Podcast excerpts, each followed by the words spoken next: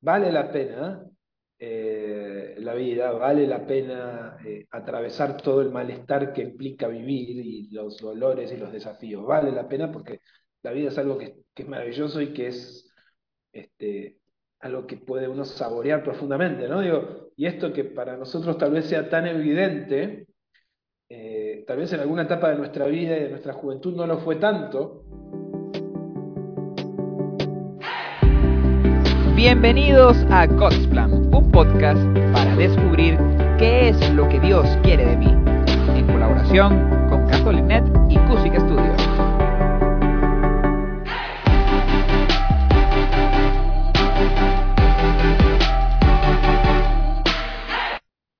Bienvenidos a God's Plan Podcast. El día de hoy tenemos un invitado especial, eh, psicólogo, maestro, Juan Manuel Conin, que nos acompaña desde Argentina. Juan Manuel, ¿cómo está usted? Hola, padre, ¿cómo va? Muy bien, gracias. Muy bien. Bueno, de verdad, muchísimas gracias por dejarnos compartir este momento juntos. El tema que vamos a tratar hoy me parece sumamente importante, ya que es el miedo en los jóvenes. Y una pregunta, ¿usted cuál cree que son los mayores miedos en los jóvenes hoy en día? Sí. A ver, primero, capaz de aclararnos esto de que el miedo siempre está presente, ¿no? Porque el miedo es como la emoción rey. Eh, nuestro sistema psicoemocional está diseñado para que el miedo gane, por, una cuestión lógica de supervivencia de la especie. Entonces, si uno tiene ganas de algo y a la vez siente un miedo muy fuerte, en general, por, por ejemplo, por las consecuencias, va a terminar ganando el miedo, por sobre las ganas. Entonces, la mayoría de nosotros funcionamos de esa manera. Entonces, el miedo siempre está presente en todas las etapas de la vida eh, y en todas las etapas de la historia. Ahora, lo que sí va cambiando mucho, de acuerdo a las etapas de la vida y también de acuerdo a las etapas de la historia, es el contenido de ese miedo. Eh, entonces, yo creo que hoy uno de los mayores miedos tal vez que, que sienten muchos jóvenes, o que uno ve mucho también en, la consulta y demás, eh, es el miedo a la infelicidad. Porque a diferencia también de otras generaciones, eh, nuestros jóvenes, y, creo, bueno, también nosotros, porque es una cuestión de época, en todas las edades también vemos esto, pero bueno, los jóvenes esto es como más acuciante porque es una etapa de la vida donde se toman muchas decisiones que tal vez uno siente que van a marcar el después como, con más fuerza que en otros momentos de la vida, es ese miedo a, la infelicidad, es ese miedo al error, es ese miedo a el miedo al sufrimiento, que también es universal, eh, especialmente uno lo ve presente, ¿no? Porque están muy pendientes de sentirse bien y de, y de construir una vida donde la felicidad sea posible, ¿no? Y a diferencia también de tal vez de otras épocas, yo creo que hoy la incertidumbre en muchos aspectos y para, para grandes masas de la población la incertidumbre es un elemento muy presente eh, y que bueno, también eso impacta, ¿no? Digo, en, que se sienta más miedo, porque el miedo es un gran, la incertidumbre es un gran generador de miedo, ¿no? Entonces, yo creo que, va un poco por ahí lo, lo que uno percibe más fuertemente, ¿no? Pero los jóvenes de esta generación sufren de una mayor incertidumbre que sus padres o que sus abuelos. Yo, yo realmente no, no veo que, por ejemplo, mi papá es, ah, cuando estaba joven, no creo que haya vivido como que ese sentido de tanta incertidumbre, sino, sino yo creo que, bueno, que no sabía exactamente qué le deparaba el futuro, pero creo que, que se vivía con más tranquilidad que ahorita. ¿Usted qué opina? Sí, hay algo, a ver, sacando ciertos miedos particulares, ¿no? Digo, eso, este padre tiene mucho público en, Latinoamérica, ¿no? Digo, alguien que vive, no sé, en muchos lugares de Venezuela o de Argentina mismo, regiones de México, de Colombia, por ejemplo, el miedo a la inseguridad es un miedo muy fuerte, o el miedo a la violencia, o al narco, ¿no? Digo, estas cosas eh, de miedos puntuales que tienen que ver más con la supervivencia, tal vez.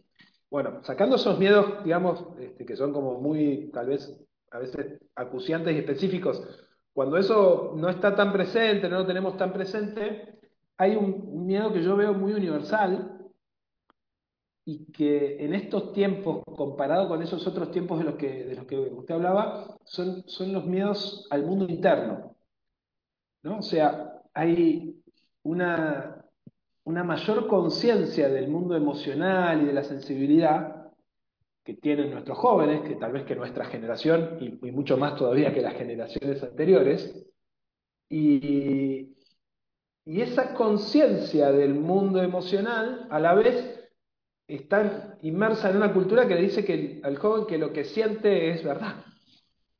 Entonces, si vos, no sé, por ejemplo, todo, todo, lo que tiene que ver con la bajada del marxismo cultural, feminismo extremo, ideología de género, ¿no? Digo esto de que, por ejemplo, si te sentís mujer, sos mujer, te sentís hombre, sos hombre, te sentís lo que sea, sos, eso es tu verdad. Y uno percibe, incluso aunque sea un joven, ya sabe que sus sentimientos, sus emociones, sus creencias vienen cambiando y cambian radicalmente. ¿no? Entonces, uno se siente en un abismo ahí, porque si lo que yo siento es verdad, es mi verdad más profunda, y lo que yo siento hoy es muy distinto a lo que sentí hace unos meses, y como me siento hoy tal vez es muy distinto a como me sentía hace una semana, y entonces estoy frente a un abismo. Y eso yo creo que es un gran generador de incertidumbre y por lo tanto de miedo. Tal vez nuestros padres, abuelos, tenían más miedo a ir a una guerra o a, no sé, a la guerra nuclear o cosas así, que bueno, que eran tremendos, tremendos temores, pero externos. Mientras tanto la vida estaba como más marcada, se sabía más o menos lo esperable, ¿no? Digo, lo que uno tenía que hacer en la vida. Formar una familia, tener hijos, eh, comprarse el auto, la casa, el perro, y, estaba más o menos claro para dónde había que ir, salvo algunos excepciones, así que, un artista. Pero digo, el resto, la gran mayoría de nosotros sabía más o menos para dónde tenía que ir.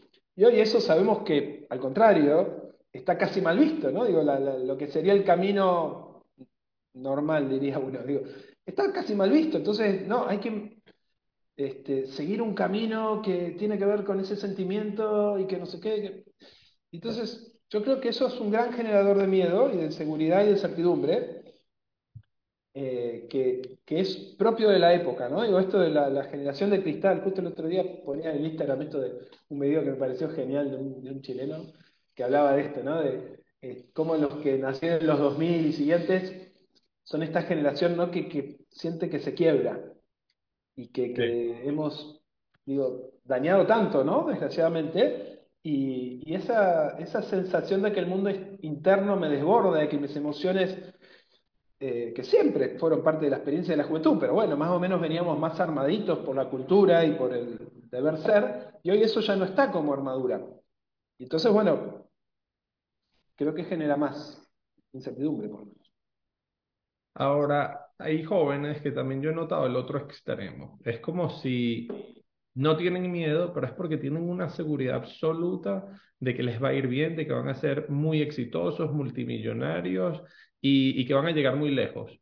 Y sí. algunas veces me he dado cuenta que incluso yo, en mi manera de, de inspirar, de formar a los jóvenes muchas veces los preparo para eso, para que lleguen lejos, para que tengan éxito, para que tengan horizontes amplios, pero después me, me han tocado casos de jóvenes que no cumplen sus metas, que no llegan a lo que querían llegar a esa edad y que sienten unas, unas frustraciones terribles y que incluso en algunos momentos llegan a hacer cosas que jamás hubiesen hecho en otra época simplemente por esa presión de que yo tenía que lograr esto. Y entonces, no sé, llegan a, a extremos como, como estafar a alguien o como quererse suicidar.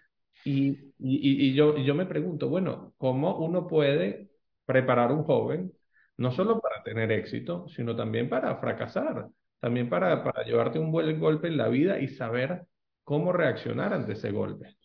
Sí, totalmente.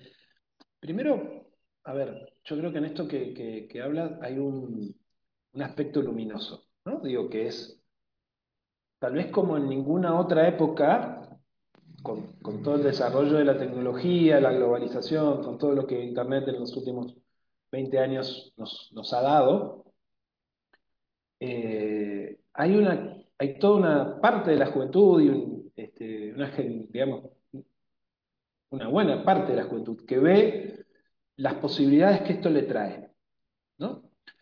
Eh, y creo que eso está buenísimo, porque muchos se enganchan con esas posibilidades del lugar, ¿no? Digo, frente a una gran masa de jóvenes a veces medio apática, medio descreída, nihilista, podríamos decir. Hay también otros que dicen, no, realmente hay un mundo para comérselo y, encuentran también mucho contenido. La, la democratización del, del, contenido motivacional y de desarrollo personal también ha generado en eso la posibilidad de formarse y, acceder a, a, muy buen contenido que está disponible gratuitamente y, y demás. Y sobre todo esta noción de que mi esfuerzo individual tiene mucho que ver con esa posibilidad de desarrollo y demás, ¿no? Tal vez al contrario de otras generaciones donde la juventud confiaba más en cambiar las estructuras y que iba a ser ese cambio, ¿no? pensemos en el mayo francés, ¿no? que cambiar la sociedad, ideas más tipo de izquierda, donde, bueno, cambiamos la estructura y ahí vamos a ser todos felices. Bueno, yo creo que es bueno que, que descreamos bastante de eso y que creamos mucho en esto de que, bueno, de que hay posibilidades individuales para el desarrollo, ¿no? Y que ese esfuerzo y que ese educarme, que ese formarme, que ese emprender y demás. Ahora bien, claramente no educamos para el fracaso también. Si bien hay que educar para iluminar esto de, que sí, realmente vale la pena y que hay un mundo de posibilidades, tal vez como nunca lo hubo, de que puedes conseguir un trabajo, no sé, yo quiero que mis hijos apenas terminen la secundaria, en lugar de entrar a la universidad, vayan a hacer un work and travel a Estados Unidos o a Nueva Zelanda o cualquier lado. Digo, porque parece que esas cosas están ahí al alcance de la mano para muchos y que antes no lo estaban, ¿no? O eran para una selecta minoría. Pero a la vez, el, el fracaso sigue siendo parte de la vida, como siempre lo fue. Pero de vuelta, como el fracaso nos golpea y nos dice algo de nosotros mismos, no tanto de lo que estábamos haciendo, sino que siempre lo, lo atribuimos como algo personal, eh, nos puede dañar muchísimo cuando estamos en este, digamos, estado de cristal, ¿no? Este, en este estado de que las emociones son, son todo. Entonces, educar por el fracaso es un desafío importantísimo. Yo creo que la escuela, yo fui director de colegio, ¿no? Digo, y una de las pequeñas cosas que me había propuesto era que, por ejemplo, las docentes, eh, cuando corregían la prueba de matemáticas, a los chicos, en lugar de corregir y devolverle con la nota, simplemente le marcaran el error y se lo devolvieran al chico para ver que lo resolviera, ¿no? Digo, durante la misma prueba, una o dos veces, antes de calificarlo. Para, ¿Por qué? Porque la lógica es esa, bueno, te equivocaste, pero si yo sabemos que el error es parte de, la vida en todo lo que hacemos y que eso no invalida, pero lo decimos, pero seguimos poniendo la nota. Me costó muchísimo, de hecho, muchas siguieron sin hacerlo, esto de no calificar en el primer intento y, y, y, castigar el error de alguna manera y ponerle un punto menos al que se equivocaba, como si fuera algo malo equivocarse. Entonces, yo creo que muchas pequeñas cosas que podemos hacer que no implican mayor dinero, sino tal vez poner el acento en estas pequeñas cuestiones, tienen mucho que ver con eh, incorporar el fracaso como parte de la vida. Yo sigo en Instagram a un Gary Vee, se llama, que habla de esto de que la juventud es una época hermosa para aprender a amar el fracaso y que hay que equivocarse mucho y rápido. ¿no? Dice, porque eso es aprendizaje. ¿no? Entonces, equivocate todo lo que puedas y, y hacerlo lo más pronto que puedas, porque ese aprendizaje es importante, ¿no? Equivocarse en las cosas que uno quiere intentar hacer bien y sabe que puede fallar y que es muy probable que falle. No equivocarse en cosas que uno ya sabe que lo destruyen, como la droga o, este, o consumos problemáticos o cosas alocadas, ¿no? Digo, pero equivocarse en intentar hacer cosas por uno mismo, en intentar probar cosas y demás, me parece que es fundamental. Eh, yo creo que, por ahí vamos un poco. Y todos los que tenemos responsabilidades de formación, en ese sentido también hay cosas importantísimas, ¿no? Digo, yo, vi que usted trabaja en, pastoral vocacional y demás, ¿no? Digo, yo fui seminarista católico y me acuerdo que cuando hacíamos la salida del seminario, cuando me mandaban de la parroquia, hacíamos el envío, ¿no? Hacía la parroquia el envío y te daban el algo y hacíamos todo. Parecía que te estaban mandando a la guerra y, y, y que ya ibas a ser este, obispo. O sea, estabas entrando al seminario, estabas empezando un noviazgo, podemos decir, ¿no? O dando un paso más en ese noviazgo que uno ya venía teniendo con la vocación. Y, ya estábamos poniendo, ya se metió a cura, ¿no? Decimos así, por lo menos acá en Argentina, ya se metió a cura. Es como hay un chico que acaba de empezar a salir con una chica y decirle, bueno, te tenés que casar, ya está, ya es esta, ¿eh? Ojo. Entonces, ahí también la noción de, entre comillas, fracaso, que tiene que ver con experimentación, es fundamental, ¿no? Digo, que nosotros vayamos cambiando algunas fichas para incorporar esto de que sí, de que uno puede hacer un recorrido vocacional, de que uno puede empezar una carrera, de que uno puede... Y que es parte de ese recorrido el que uno diga, no, ¿sabes? Creo que por acá no va, vamos más por este otro lado, vamos viendo. Es parte de eso, ¿no? Digo, eh, el que, haya, el que hoy esté con mi esposa implica todos los noviazgos que no fueron funcionando antes de, de haber estado con ella. Y bueno, digo, bienvenidos sean esos, entre comillas, errores, ¿no? Digo, esos recorridos que no fueron para donde uno pensaba que iban a ir. Digo, creo que, que es algo fundamental que los que acompañamos jóvenes, eh, educamos, sacerdotes, de, lugares terapéuticos, de distintos lugares, vayamos entrenando, por un lado, esta ilusión, esta visión de la abundancia que hay, que es tremenda, en un mundo que es plenamente abundante, frente a todos estos discursos catastróficos de, del ecologismo, de que se acaba eh, el ecologismo radical, ¿no? de que se va a acabar el mundo en 10 años, lo vienen diciendo desde que yo tenía 10, me acuerdo.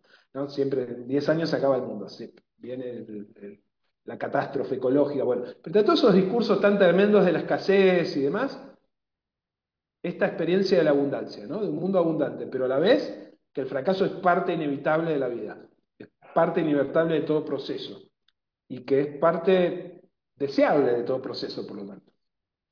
Incluso tal vez ese mismo, ese mismo temor al fracaso o esa seguridad de que no voy a fracasar, tal vez hace que, que sean muy inseguros. Yo noto muchos jóvenes que, que, son muy inseguros no solamente para tomar compromisos a largo plazo, un matrimonio, una vocación sacerdotal o algo así, sino que son sumamente inseguros en, en cualquier cosa, o sea, en cualquier proyecto, en cualquier cosa que van a emprender, como que como muy inseguros, muy mimados muchas veces.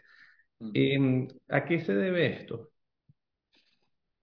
De vuelta, no, no, no hay un, re, un, un, relato universal por, por esto de la gran diversidad a diferencia de otras épocas, hay una gran diversidad, ¿no? Digo, tenemos desde jóvenes muy seguros de sí mismos porque han sido súper valorados de esto, pero que cuando se enfrentan a un conflicto se derrumban.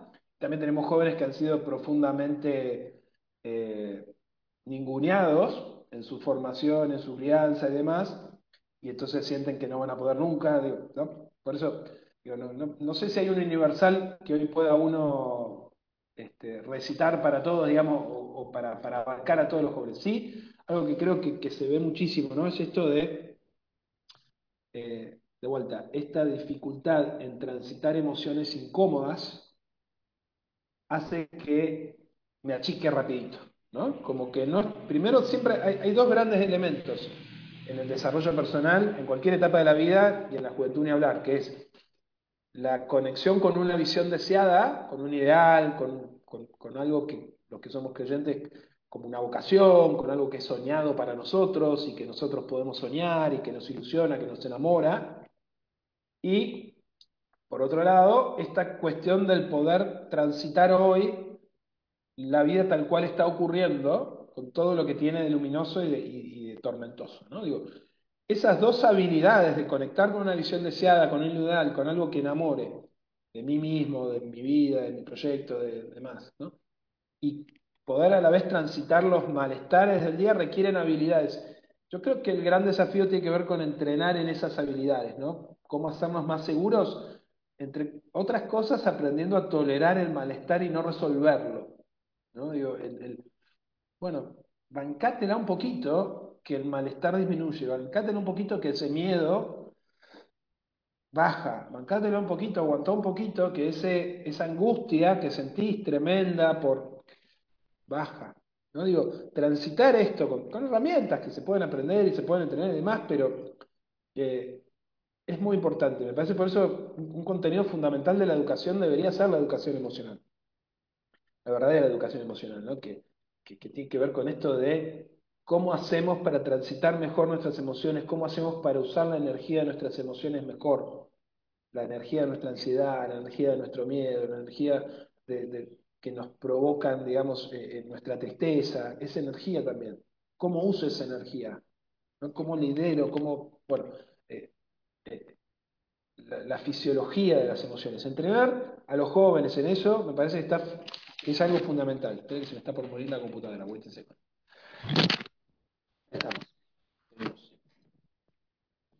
Sí, también me he ido dando cuenta que tal vez hoy en día se sufre un poquito más de, de estrés o de, o de ansiedad, pero incluso me sorprende la cantidad de jóvenes que conozco que están medicados por un tema de, de ansiedad. Y ahorita cuando usted decía esa capacidad como de saber manejar las emociones, ¿qué le recomendaría usted a un joven para, para no vivir tan ansiosos, para manejar mejor el estrés? Algo, a ver, el enamorarse de, bueno, estamos en un, en un espacio este, cristiano, ¿no? Digo, por lo pronto, digo, el enamorarse de, la propia fe, en este caso, ¿no? De algo más grande que nosotros mismos. Eh, en otras épocas podía ser una cuestión más ideológica a veces, ¿no? Pero digo, el enamorarse, no el seguir ciegamente algo. Por eso el cristianismo es tan, tan, tan lindo porque es una relación personal con, con un Dios vivo, con, con un Jesús encarnado. digo, entonces, hay algo ahí que no es ideológico, sino que es de relación personal, ¿no?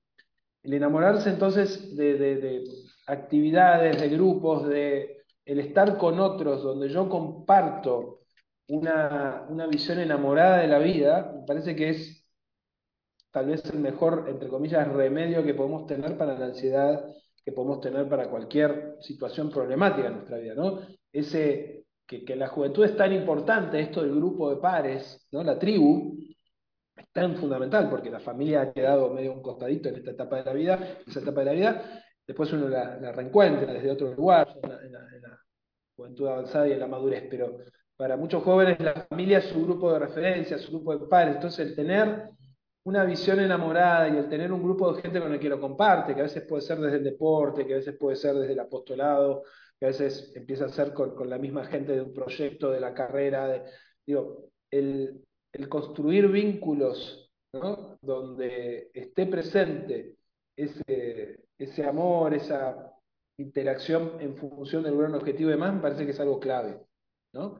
El, la experiencia comunitaria de alguna manera, eh, como uno la pueda vivir. Yo creo que, que ese tal vez sea el, el- mejor de los antídotos, por así decirlo. ¿sí? Después, canalizarla, en- digo, siempre la, la energía de la ansiedad, la energía de- del miedo, que es, es una de las formas en que, digamos, se manifiesta en nosotros físicamente es la ansiedad, tiene que ver con una energía que está en el cuerpo y que en nuestra historia, digamos, como especie, lo que quiere es realizar conductas motoras. Entonces, todo lo que tiene que ver con movernos, ¿no? Esta es una juventud tal vez mucho más quieta que otras juventudes de otras épocas. eh, es importante, Esto de, empezar a meter más deporte en mi vida, más eh, que no sea algo obligatorio de la escuela, sino que sea algo que yo hago porque le encuentro el gusto, sea cual sea esa actividad, tiene mucho que ver con la regulación emocional también. Si yo hoy transpiré, voy a transitar mejor mis emociones, ¿no? Es una de las lemas que siempre les quiero meter en la cabeza a los consultantes, a los pacientes, pero que es así, yo trabajo muchísimo con ansiosos, ¿no? Digo, y lo primero que tenemos que hacer es aprender a transpirar de vuelta, los que no lo vienen haciendo. Después vienen un montón de otras herramientas, pero esa nos viene, nos viene bien a todos. Sí, y con respecto al tema de la depresión, que a mí me parece impresionante la cantidad de jóvenes que tienen depresión, que están medicados, incluso la cantidad de jóvenes que me han contactado diciéndome que quieren terminar con su vida. ¿Qué tiene que ver el miedo con la depresión? El miedo, a ver, hay como, podemos hablar como de tres depresiones, ¿no? Tres formas de entender la depresión, tres ¿no? Una es la depresión como trastorno, la, depresión como trastorno del estado de ánimo, que eso, bueno, es una patología individual, que siempre ha estado, que, tiene una incidencia importante en muchos grupos de la población y demás, pero que siempre ha estado ahí, eso no, no cambia demasiado. Y eso se trata clínicamente también, ¿no? Ahora, el miedo y la ansiedad y esta sensación de incertidumbre de la que hablábamos, también potencia otro tipo de depresión que es la depresión ansiosa, que es como una computadora que uno ha abierto muchas, muchas, muchas ventanitas, muchas ventanitas, muchas tareas al mismo tiempo, de repente como que no funciona más, como que se traba. Bueno, realidad hay un exceso de energía ahí circulando que no está siendo canalizada y que parece como, como que no hay, no hay ganas y no hay energía, pero hay, hay un exceso, pero que no estoy canalizando, que no estoy conduciendo. Entonces me mantiene rígidamente estancado. Entonces siento que no tengo ganas de hacer nada y ¿está? Bien.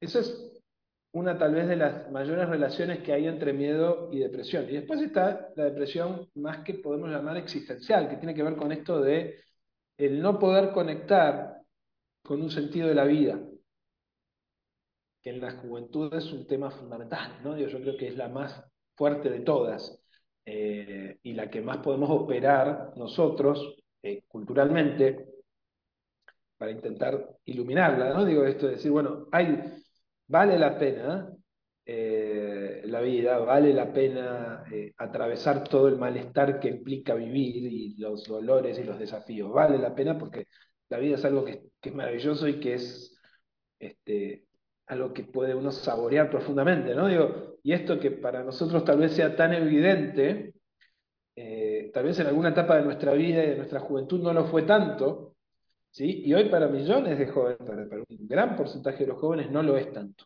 Entonces, esa depresión existencial, esa depresión que tiene más que ver con el sentido de la vida, es donde más podemos intervenir nosotros en, este, esto de contagiar los adultos alegremente eh, lo que disfrutamos de nuestra vida, lo que nos gusta, y las cosas que padecemos, y las cosas en las que hemos fracasado, y las cosas en las que nos hemos desencantado, y que todo eso es parte, que nuestros vicios, y nuestros quiebres, y nuestras miserias, y que todo eso es parte de una vida que vale la pena ser vivida.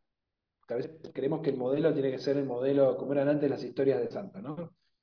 Este, se tiraban un, un, gasecito y parece que tenía olor a rosas. No, tenía olor feo. Digo, a mí me encantan esas historias de santos, de bueno, todas las debilidades y San Agustín, es un santo que me encanta, ¿no? Digo, porque es como que todas sus luchas, todo, bueno, San Pablo, ¿no? Todas, todas las cosas tremendas que hizo y que a la vez, un santo más grande, decís, es, esa, esa es la realidad de la santidad, ¿no? Digo, y es la realidad también de esto de enamorarse de un proyecto de vida donde voy a cometer miles de errores, miles, voy a tener un montón de fracasos, voy a sufrir un montón, pero que súper vale la pena y que voy a disfrutar un montón y que creo que, podamos contagiar eso es muy importante. Nosotros que ya pasamos la juventud, ¿no? Eh, porque creo que es una de las grandes necesidades que hoy tienen la mayoría de los jóvenes, ¿no? Digo, esto de sentir que hay una vida de la que se puede eh, enamorar. Este miedo en los jóvenes a mí me parece una excelente oportunidad. Porque, por ejemplo, el tema de la incertidumbre. Desde hace tres meses estoy haciendo unos retiros para, para jóvenes que se llaman God's Plan Retreat, que buscan dar más claridad sobre qué hacer con tu vida. Y hemos tenido tres retiros en tres meses y cada uno con más de 80 personas en una misma ciudad. Entonces, tal vez en otra época a mí me hubiesen ofrecido un retiro para saber qué quiero hacer con mi vida y yo hubiese dicho, no, ya yo sé qué quiero hacer con mi vida, ya yo tengo mi, mi futuro bien pensado y programado. Ya después Dios me cambió mis planes y eso es otra historia, pero el punto es que hay, hay, oportunidades. Yo a veces veo jóvenes que viven así como usted decía, como sin sentido, echados en un sofá, simplemente viendo un videíto tras otro en TikTok y cosas de esas. Y yo veo ahí una oportunidad, porque ese joven intuye que la vida debe ser algo distinto a eso. Que, que el sentido de la vida debe ser algo más grande, más, más bonito. Entonces, cuando yo le hablo, hay veces de lo que es el mensaje de, del Evangelio, ellos ya intuían que en la vida tenía que haber algo más grande.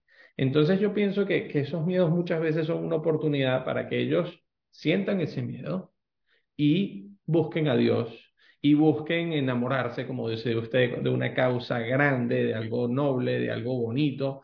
Entonces pienso que, que el miedo está y sí, es como una característica generacional y esa susceptibilidad, esa generación de cristales está pero creo que también puede ser una muy buena oportunidad. Muy, muy buena oportunidad. Ahora, una última pregunta. nosotros en la iglesia siempre hablamos mucho sobre el discernimiento a partir de los signos de los tiempos. Es decir, cada época tiene algunas características que interpelan a la iglesia que, hay ciertas personas en la iglesia con un corazón inquieto que ven esa realidad y que quieren imprimir en esa realidad una fuerza según los valores del Evangelio. Entonces, por ejemplo, en tiempos de, de San Francisco de Asís, eh, la iglesia tenía una fuerte carencia en la vivencia de la fraternidad, en la, en la vivencia de la pobreza, y él se sintió llamado a vivir eso con radicalidad, de acuerdo a esos signos de los tiempos. Y así podemos narrar a muchos santos. Usted en este momento que ve esta generación de jóvenes con estos miedos, con las heridas, con las luces y con las sombras que pueden tener estos jóvenes hoy en día, ¿cuál cree usted que sería como lo que la iglesia le debería dar prioridad para poder atender a estos jóvenes, para poder evangelizarles y, y darles esa, e, e, ese enamoramiento, esa pasión por la vida de la que usted hablaba? A yo algo que veo es que los movimientos y las espiritualidades, digamos, que más convocan en la iglesia, los que más vocaciones tienen, ¿no? Digo, donde más vitalidad ve uno, son los movimientos más exigentes, ¿no? Son los movimientos más, más comprometidos con, con, con, con el núcleo duro, digamos, del Evangelio, ¿no? Digo, con la- con las cosas esenciales del Evangelio. Eh, los que dicen menos lo que se dice por todos lados afuera, ¿no? Porque yo siempre digo, yo mando a decir a un colegio católico. Y la verdad que para que le digan lo mismo que les dicen en Netflix, lo mismo que le dicen por todos lados, no los mando ahí. Sin embargo, les dicen lo mismo, no les dicen lo esencial que yo quiero que les digan, digamos, en el colegio. Se tengo que decir yo. Y medio a veces a contracultura de lo que reciben en ese colegio. Y me enoja mucho eso. Pero bueno, es así. Y lo, lo veo en muchos colegios católicos también en los que he trabajado, en los que trabajo y en los que no se mueve, ¿no? Que, que han perdido esa identidad esencial de somos un lugar que está al servicio de que la gente se enamore de Jesús y se sienta amada por Jesús y sienta que hay un sueño de Dios para su vida, ¿no? Y de ahí después viene todo lo demás. Pero para decirle lo de la ecología y de lo de que tenemos que ser buenitos y que hay que no sé qué, ya lo escuchan por todos lados. Entonces, me parece que, algo que está bueno que nos planteemos es esto de primero nosotros volver a tratar y seguir tratando de vivir esencialmente esa relación personal eh, y comunitaria con Jesús y, con, en la iglesia, y después tratar de, de, no apartarnos mucho de ahí en lo que, en cómo hacemos para, para que vayan teniendo los jóvenes esa experiencia, Con una pastoral inteligente, con una pastoral vivencial y a la vez con una formación doctrinal buenísima, e intensa y clara frente este, no sé, yo el otro día veía que, en la Jornada Mundial de la Juventud hay todo un apartado que habla de ideología de género. Así, ¿Para qué confundís? ¿No? Digo, no sé quién es el equipo que está armando eso, pero digo, ¿para qué confunden? Tal vez lo hacen con una buena intención, seguro lo hacen con buena intención, no, no, no, no es por ahí el camino, parece, ¿no? Digo, porque para recibir más de lo mismo me quedo donde estoy, mirando la serie y jugando el jueguito, como decías. Yo creo que es, es, es, fundamental y creo que es esto de, ser quienes somos amorosamente, no, no, no desde un lugar talibán, sino de, de, ser profundamente quienes somos y de vivir profundamente esta alegría de, de una vida que tiene sentido. Y, nada, y a, quienes nos dicen que no tiene sentido vivir la vida como siempre la vivió, por lo menos Occidente, ¿no? Porque recién hace 10 años o 15 descubrimos cómo tiene que ser la vida y todo lo demás una porquería, todo lo que pasó antes. Decirles que no, que, vale la pena creer en los valores de los abuelos y, y, que no eran perfectos, obviamente, que tenían muchas incoherencias como las tenemos nosotros y como las tiene el mundo postmoderno, ¿no? Digo también. Y que ahí estamos, ¿no? Digo, pero estamos enamorados y nos sabemos amados. Y volver siempre a ese núcleo, ¿no? Estamos enamorados, nos sabemos amados y hay un camino que nos muestra a alguien que, es Jesús, que es cómo podemos vivir mejor nuestra vida, cómo podemos vivir desde un lugar de plenitud que no implica no fracasar, que no implica no sufrir, que no implica no tener miedo, que no implica no sentir ansiedad, que no implica no tener dudas, no, al contrario, implica todo eso y abrazar todo eso como Jesús abrazó la cruz. me parece que, que, mensaje más profundo del cristianismo siempre es la, la, buena noticia, ¿no? Entonces, en cada época, pero bueno, en esta época creo que esa claridad es más necesaria que en otras, porque la cultura la perdió. sí, sí, esa, esa claridad y lo que decía al principio, esa radicalidad. Yo he experimentado lo mismo. Uno a los jóvenes, cuando uno les dice, mira, ¿me puedes dar una horita de tu semana para dedicarte a este apostolado? No te da nada. En cambio, cuando uno le dice, mira, vamos a hacer esto y tal vez esto va a hacer que nos tengamos que trasnochar, que nos tengamos que madrugar, que tengamos que, pero hay que sacar esto adelante, se animan y vienen. Entonces, yo creo que, hay que saber de alguna manera inspirar esa pasión por la vida, pasión por, por Jesucristo, por la salvación de las almas, por, por uno poder desgastar su vida en servicio al prójimo. Y, bueno, y, y, eso hace que uno eh, como que no se pregunta tanto si me estoy sintiendo bien, si no me estoy sintiendo bien, si tengo miedo, si no tengo miedo, sino mira, tengo una misión que cumplir. Y es una misión por la cual vale la pena todo, cualquier preocupación, cualquier miedo, cualquier dolor, cualquier sufrimiento. Y de verdad yo creo que ese es el camino, estoy totalmente de acuerdo, volver a esa, a esa pasión, a esa pasión por la vida y sobre todo por Jesucristo. De verdad, muchísimas gracias, muchísimas gracias. Me, ha encantado este conversatorio. Eh, no sé si tienen algunas palabras finales para, para los jóvenes que estén viendo esta, este capítulo. Eh, no, también agradecer, padre. Y, y en esto digo, siempre esto que decíamos, ¿no? De esa radicalidad y de ese profundo amor, desde un lugar, no, no, me sale una palabra más correcta, perdón que aparte los argentinos somos medio mal hablados, pero digo, yo soy un choto, yo soy, o sea, yo soy un cántaro de barro ajado, roto, soy peor, o sea, es esto, ¿no? Desde un lugar, no, yo soy el apóstol angelical, el seráfico, no, o sea, yo soy un cachivache, pero soy un cachivache redimido, amado y que quiere tratar de tratar eh, de seguir a Jesús, ¿no? Digo, desde ese lugar, y vos que te sentís abrumado por tus emociones, eh, también roto en un montón de cosas, con una historia familiar, X, con todos tus miedos, también estás llamado a esto, ¿no? Digo, porque me parece a veces también que es súper importante ese asumir nuestra cercanía, nuestras debilidades, nuestras incoherencias, nuestros miedos, y compartirlo desde ese lugar, no desde un lugar modélico, sino que nuestro modelo es ese, es un modelo roto, es un modelo crucificado eh, y, resucitado, ¿no? Digo, y que esa experiencia de estar rotos, de morir y resucitar, la vamos viendo todo el tiempo. Entonces, la vida emocional tiene mucho de eso, de, asumir que sí, que, que, nos caemos, que nos levantamos y que tratamos de abrazarnos en ese camino. Exacto. Bueno, de verdad, muchísimas gracias por, por esta oportunidad, por transmitirnos estas verdades de la ciencia, de la psicología, pero acompañada de valores de, del Evangelio. Eh, pienso que, que, que ese, esa mezcla es muy, muy, muy, muy poderoso, un fundamento científico serio, pero a la vez estos valores del Evangelio que han sido un bastión para toda la humanidad y que, y que claro que hay que, que mantenerlos. De verdad, muchísimas gracias. Bueno, muchísimas gracias. Y el día de hoy tratamos el tema de el miedo en los jóvenes Muchísimas gracias a nuestro invitado especial, el doctor Juan Manuel Coning, y que Dios les bendiga. Hasta luego. Gracias, padre.